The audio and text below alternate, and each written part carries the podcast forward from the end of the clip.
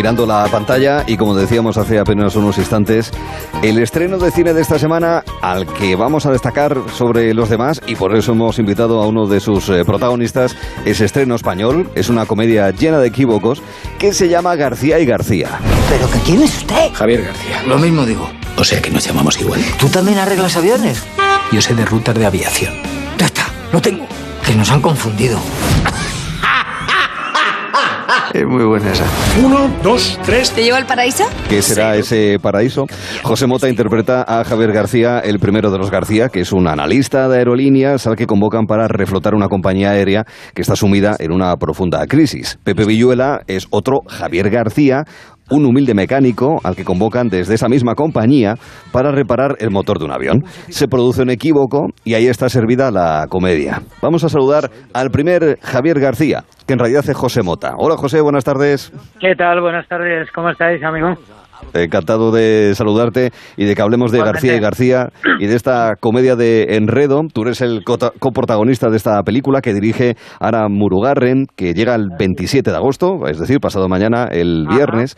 ¿Y qué responsabilidad supone que se sienta al estrenar en este momento tan peculiar en las salas comerciales? Conoces bien a Santiago Segura, bien lo sabemos, ¿verdad? Y sabes como él, como vosotros, es partidario también de lanzarse a la piscina de la cartelera, José. Bueno, Santiago es un valiente, ¿no? Ya visteis lo que hizo en, hace hace un año, el verano pasado, ¿no? Con Padre no hay más que uno o dos, que se tiró de lleno, pues eso, no estrenaba nadie y dijo yo estreno y le fue de maravilla, ¿no? Hay que tener valentía también para asumir esto. Entonces, pues bueno, es una mezcla de responsabilidad con muchísima ilusión, ¿no? El hecho de poder tratar de invitar a la gente para que disfrute un rato, se lo pase bien, se olvide, que es a lo que nos invita el cine. El cine fundamentalmente es evasión y la comedia pues nos invita a sonreír, a reír, a pasarlo bien y de alguna manera la comedia también nos invita a ser libres. Cuando uno ríe y se lo pasa bien, disfruta y, se evade y, y es libre. En- Entonces, en este momento, pues eh, es muy recomendado, ¿no? La comedia siempre es un excelente compañero de viaje en la vida, pero ahora, pues un poco más, ¿no? Da- Cualquier David Martos, nos ha-. Sí, sí, nos hace falta la comedia, ¿verdad? Como dice José, ¿no te parece, David? Sí, efectivamente. Y además yo creo que García García es el ejemplo perfecto de las comedias que José Mota ha hecho en el cine, ¿no? Yo creo que ha hecho humor desde la seriedad, desde la gravedad de lo que le ocurre a sus personajes y de ahí surge la comedia. En este caso, él es un tipo de alto nivel, de alta posición social, que se está divorciando y que casi se oculta en el equívoco para huir, aparte de que aparece otro interés amoroso, ¿no? Te quería preguntar, José, si, si es así como te gusta hacer comedia, desde el caso grave y real y serio, ir hacia el humor, ¿no?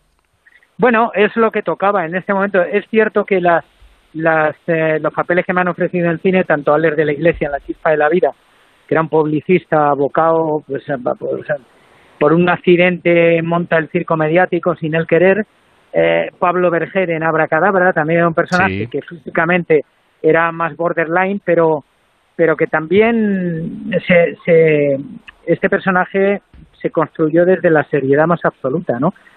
Que es lo que quería también Pablo y yo encantado. Y aquí, pues tocaba hacer un personaje creíble en el sentido de que es un coach que ayuda a compañías que están haciendo aguas de alguna manera, compañías aéreas, a reflotarlas y, y tocaba ponerle verdad, ¿no? Entonces, pues yo creo que eso es precisamente lo que ha encajado con Pepe. El personaje de Pepe es un García distinto, ¿no? Y el mío, pues, un García aparentemente más estilizado, pero con sus carencias interiores también y tengo cosas, económicamente funciona mejor que, el García de Pepe, pero Pepe tiene un mundo interior un poquito menos atormentado que yo. Y, y la unión de los dos pues nos hace crecer, ¿no? Y yo creo que en la película hay un mensaje, subyace hay un mensaje muy interesante, que en plena pandemia pues me mola mucho, es eh, la diferencia, ¿eh? somos distintos, pero nos necesitamos mucho. Y juntos pues caminamos en la vida mucho más lejos. Y este es el Mm, mensaje de fondo que creo que transmite esta peli, también aparte de la comedia que pueda tener. Claro. Los García se complementan, es verdad, en, en el desarrollo de la comedia. Pero bueno, no solamente está José Mota, Pepe Villuela coprotagonizando García y García, está Jordi Sánchez, que nos alegramos mucho de verle, Martita de Granada, Carlos Areces. Carlos, Claro, sí, señor. Claro. Eh, la directora, Ana, Ana Murugarren, Ana Murugarren. que es, que es, una fantástica. persona muy talentosa, muy talentosa Mm. porque ha sido capaz de llevar a cabo una, una película como esta, muy compleja, muy compleja, tanto en el fondo como en la forma, porque llegar a tener, no, yo, yo me planteaba cuando leía aeropuerto de tal, digo, caramba, vamos a rodar en la T4, pero ¿cómo es posible con- en este momento de pandemia tal? Y al final se les ocurrió la genial idea de irnos al aeropuerto de Teruel. Bueno, estuvimos en el aeropuerto en Bilbao y en Zaragoza, o sea que hemos tenido que grabar en tres sitios distintos y en Madrid. Eh, pero digo en cuanto a aeropuertos, ¿no? Y han compuesto ahí una cosa que es que flipo, flipo. O sea, han hecho posible esta película en plena pandemia con todo lo que conlleva de localizaciones. Me parece que es una cosa, vamos, para aplaudirle a todo el equipo de producción, vamos. Yo, mm, cuando leí el guion ya te dije que era poco crédulo en el sentido de cómo van a llevar esto a trámite, ¿no? Y lo, y lo han hecho, lo han hecho. Mm. Sí, sí. Bueno, en Teruel además habría la gran ventaja de que había aviones, porque recordamos que es un aeropuerto muy orientado a- a- al mantenimiento mecánico de, de- de los aviones. Eh. Pero yo Sí, lo David. desconocía, yo desconocía el aeropuerto de Teruel y cuando he ido y lo he visto, me he quedado con la boca abierta, ¿no? Esos hangares americanos que parece que está uno en Roswell, en el área 51, ¿no? En el hangar 51. Digo, solo faltan los extraterrestres aquí para que esto sea Estados Unidos. Nada, muy bien, muy bien, muy bien. Charlábamos con José Mota en el Festival de Málaga, donde García García fue película de clausura, y recordábamos con él que es curioso que nunca hubiera coincidido en pantalla, al menos con esta intensidad, con Pepe Villuela, ¿no? Porque ambos son hijos, si nos referimos a la fama, ¿no? De la televisión aquella casi única del final de los 80 y los, primeros 90, o sea, de aquel mítico programa que se llamó Pero ¿esto qué es? Eh, No sé si habéis tenido oportunidad de rememorar aquellos inicios, eh, José, con, Pepe. Mucho de todo aquello, de, de toda la gente que conformamos, bueno, pues de alguna manera la nueva hornada de la comedia, eh, que, que, que pretendía abrirse camino en ese, en ese momento, ¿no? Entre los que estaban las virtudes, Familia Cansado, nosotros, Fasantes Fin- Fingidos y un montón de gente más que salió ahí en ese programa. Y entonces, claro, hemos hablado de ello y hemos hablado mucho de Hugo Stuben, ¿no? Que fue la persona Hombre. que, mm. que una noche fue a vernos al Palacio de la Prensa, que estábamos actuando, y se le ocurrió la idea de llevarnos para tres programas. Y bueno, voy a ir a estos chicos para tres programas y va- vamos a ver cómo funciona y tal. Luego hicimos tres, tres más, tres más, hasta completar 15. Y a partir de ahí, pues, eh, chicos, yo siempre que veía a Hugo ya, bueno, pues tristemente desaparecido, nos dejó hace poco. Yo se lo decía siempre y me venía Hugo con una sonrisa digo, joder, cambiaste mi vida, macho. O sea, acojonante, ¿sabes? Entonces ha sido muy entrañable en ese sentido, ¿no? Porque, como tú has dicho, somos hijos de un mismo escaparate, ¿vale? Y hemos nacido a la vez, de alguna manera. Sí, señor. Hoy te vemos en el cine, te vemos en García y García, pero hombre, José Mota, eh, para nosotros es una referencia de la televisión. En este debate de dónde se ven las cosas, eh, ¿tú dónde te encuentras? ¿Entiendes que es un proceso normal y natural el que vayamos al cine, pero también lo estemos viendo en la pequeña pantalla, José? ¿Cómo lo ves? La, la ficción, Bueno, el mundo de la ficción en general. Conviven, conviven ambos mundos cada vez más. Y de hecho vemos actores que han hecho cine exclusivamente haciendo series de ficción en televisión. Porque no nos olvidemos que ahora mismo la televisión, en series, en ficción, tiene nivel igual o más alto que, que las películas que uno pueda ir a ver a, a una sala, ¿no? Entonces yo creo que son dos medios que están condenados a entenderse y ir de la mano cada vez más y así está ocurriendo, ¿no? Y de hecho hay grandes plataformas que están absorbiendo mucha, mucha ficción también de salas, que se estrena un tiempo en salas y, e inmediatamente pasan a Amazon o a Netflix o HBO y así es esto, ¿no? Así es, así es el mercado y por aquí va todo. Así que habrá que llevarse bien con las plataformas, con la cuenta que nos tiene a todos. Yo me he quedado eh, pensado, pen- pensando enredado en lo de la confusión de los dos Javier García y pensaba si a José Mota le habría gustado que en la vida real le hubiera pasado, aunque solo fuera por un día, lo que le pasa al personaje de la película. A mí ¿no? sí, Que lo confunden fíjate. con otro. Bueno, ¿a quién no le gusta salir de la rutina? A todos. A todos. No, no por la rutina, sino porque de repente el reputado José Mota pasará a ser por un día el anónimo José Mota al que no paran por la calle, no le piden autógrafos. Bueno, Eh, ¿Te yo- mira, gustado? ¿Cuál es ¿sabes el precio de la fama, José? No, no, mira, yo te soy sincero, vivo la fama creo con la intensidad que la tengo que vivir. Es algo circunstancial. Entonces tampoco gira mi vida en torno a esto. No, no me niego a que el personaje domine a la persona. Eh, yo hago mis compras y voy al campo o al Carrefour o al Corte Inglés y me voy y compro mis cosas. Y, y ya está, y no puedes ir permanentemente pensando, bueno, te conocen, no te conocen, eso forma parte de tu, de tu profesión. y además me siento afortunado en ese sentido de hacer y poder realizar un trabajo que es el que me gusta, ¿no? Pero punto, nada más, no magnifiquemos más este maravilloso trabajo que tanto nos da. Lo que no puedes hacer es eh, eh, vivir, eh, como dice Pedro Ruiz, y esto lo suscribo, es verdad, vivir una vida en playback. Coño, tú eres quien eres y sabes quién eres en el fondo de tu ser. Pues sigue siendo el mismo con la circunstancia esta. Bueno, pues oye, si te saludan por la calle de Madrid, ¿te importa hacerte una foto? Pues te la haces con toda la naturalidad del mundo y punto, y sigues. Mm, mm. Y, y trabajo día a día y ya está, con la fortuna, como te he dicho, de, de coño, de decir, "Ostras, estoy trabajando en una cosa que me encanta y me llena, caramba.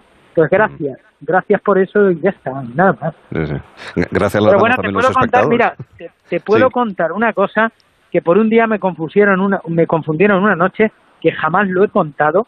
Resulta que estaba en Zaragoza yo eh, en mis comienzos, porque yo hice el servicio militar en Zaragoza y entonces actuaba en Residencial Paraíso, que es una zona de Zaragoza, y un pub, actuaba yo solo, ¿no? Mi- mis comienzos, comienzos.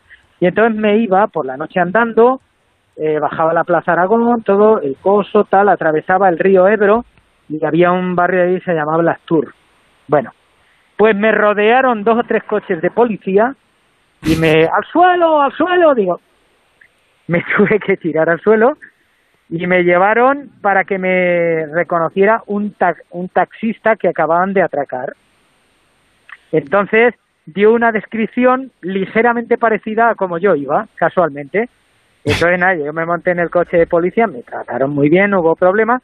Simplemente, hombre, si no te importa es que han dado una descripción tal, yo no era popular, conocido, evidentemente, y me, me metía yo en una rueda de reconocimiento, macho, o sea, una cosa surrealista, y luego terminaron, oye, disculpa, si teníamos el deber de hacer esto, lo comprendí perfectamente, digo, no pasa nada, digo, hombre, si os pido el favor de que me llevéis a casa, que me faltaban como 200 o 300 metros para llegar, y me llevaron y me dejaron en el domicilio, pero en ningún momento sentí miedo, la verdad que me tuve que tirar allí al suelo apuntándome tal. Y no no porque no había hecho nada. Entonces como no había hecho nada y lo sabía pues digo bueno vamos a donde sea salvo que Ya- se le ya lo contaré. ese loco a aquel hombre y dijese sí es él no en fin pero que, que confusiones de este tipo ostras. A mí no me Unas cuantas. pueden cambiar la vida no No, no, te puede, te puede cambiar la vida.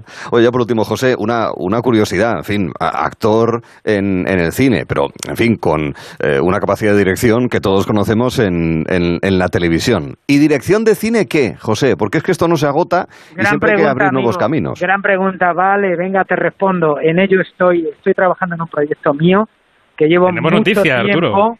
Cuenta, cuenta. Te- ¿Tenéis noticia? ¿Quién eh, filtra cosas por ahí? No, no, no, que tú nos estás dando noticia, que me Ah, parece bien la noticia. primicia. He, he- he- he entendido, tenemos noticias. No, no, tuya, no, llevo tuya. mucho tiempo trabajando en un proyecto mío, sí, que quiero, quiero hacer, quiero hacer, sí, que incluye probablemente la dirección y la y la interpretación de, de, de ese proyecto y bueno, pues lo llevo ahí con mucho mimo trabajando y ya está, y hasta ahí puedo leer, porque las cosas hay que tenerlas ahí guardaditas. En, en sitios cuidaditos, ¿no? El silencio es muy amigo de estos, de todos estos proyectos, o sea que hasta ahí os leo.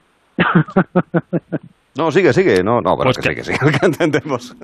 Pues nos alegra, nos alegra escucharlo, José, hombre, de verdad claro. que sí. Ya Sí, está, sí. ya está, hasta ahí, hasta ahí. Entonces lo Sí, que señor. vaya viniendo, pues nada, lo voy haciendo. Me ha salido otro proyecto de peli eh, que seguramente pasará enero o febrero el rodaje y ahí estoy, ¿no? intentando pues hacer también partes de ficción, que es lo que me apetece.